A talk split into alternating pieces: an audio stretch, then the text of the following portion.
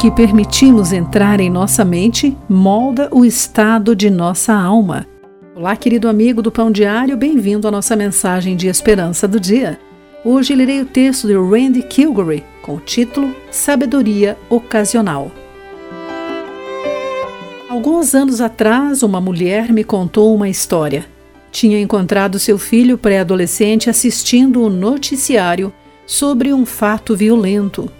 Instintivamente, ela pegou o controle remoto e mudou o canal. Você não precisa assistir isso, disse abruptamente.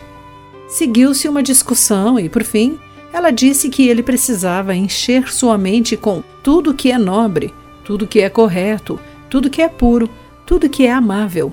Depois do jantar, ela e o marido estavam assistindo o noticiário, quando de repente sua filha de cinco anos entrou e desligou a televisão.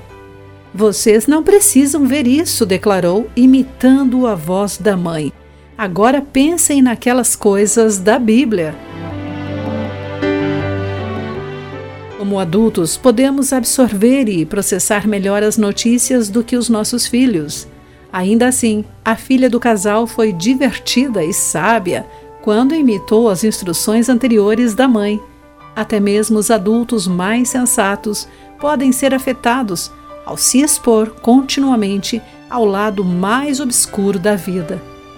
Meditar sobre os tipos de coisas que Paulo lista em Filipenses 4:8 é um poderoso antídoto contra a tristeza que às vezes se instala em nós quando vemos a condição de nosso mundo.